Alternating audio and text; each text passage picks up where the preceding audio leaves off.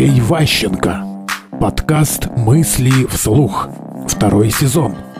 Цепочка логических последовательностей. Принято считать себя хорошим тогда, когда твои поступки можно объяснить цепочкой взаимосвязанных действий. То есть ты что-то делал, если ты можешь или сам, или другие объясняют, что в твоих действиях была логика, ты молодец, ты хороший. Даже если кого-то убивал, но был последовательным, да, это логично, он уже маньяк, поэтому вот, вот, вот шаг за шагом все было. А когда события не интерпретируются, когда события между собой очень трудно связать, вот был сегодня вот такой, а завтра другой, мы говорим, подменили, мошенники, жулики, спекуляции, что-то еще. Вот типичная тема с родителями.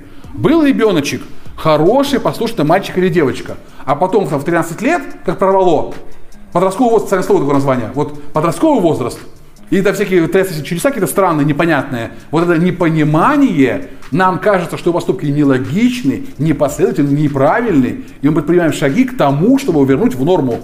Воспитать, подойти там репетиторов, что-то нагрузить, чтобы он стал снова нормальным, одноколейным. Мысли вслух. Слушайте новые выпуски и ищите аудиокниги Андрея Ващенко на Литресе.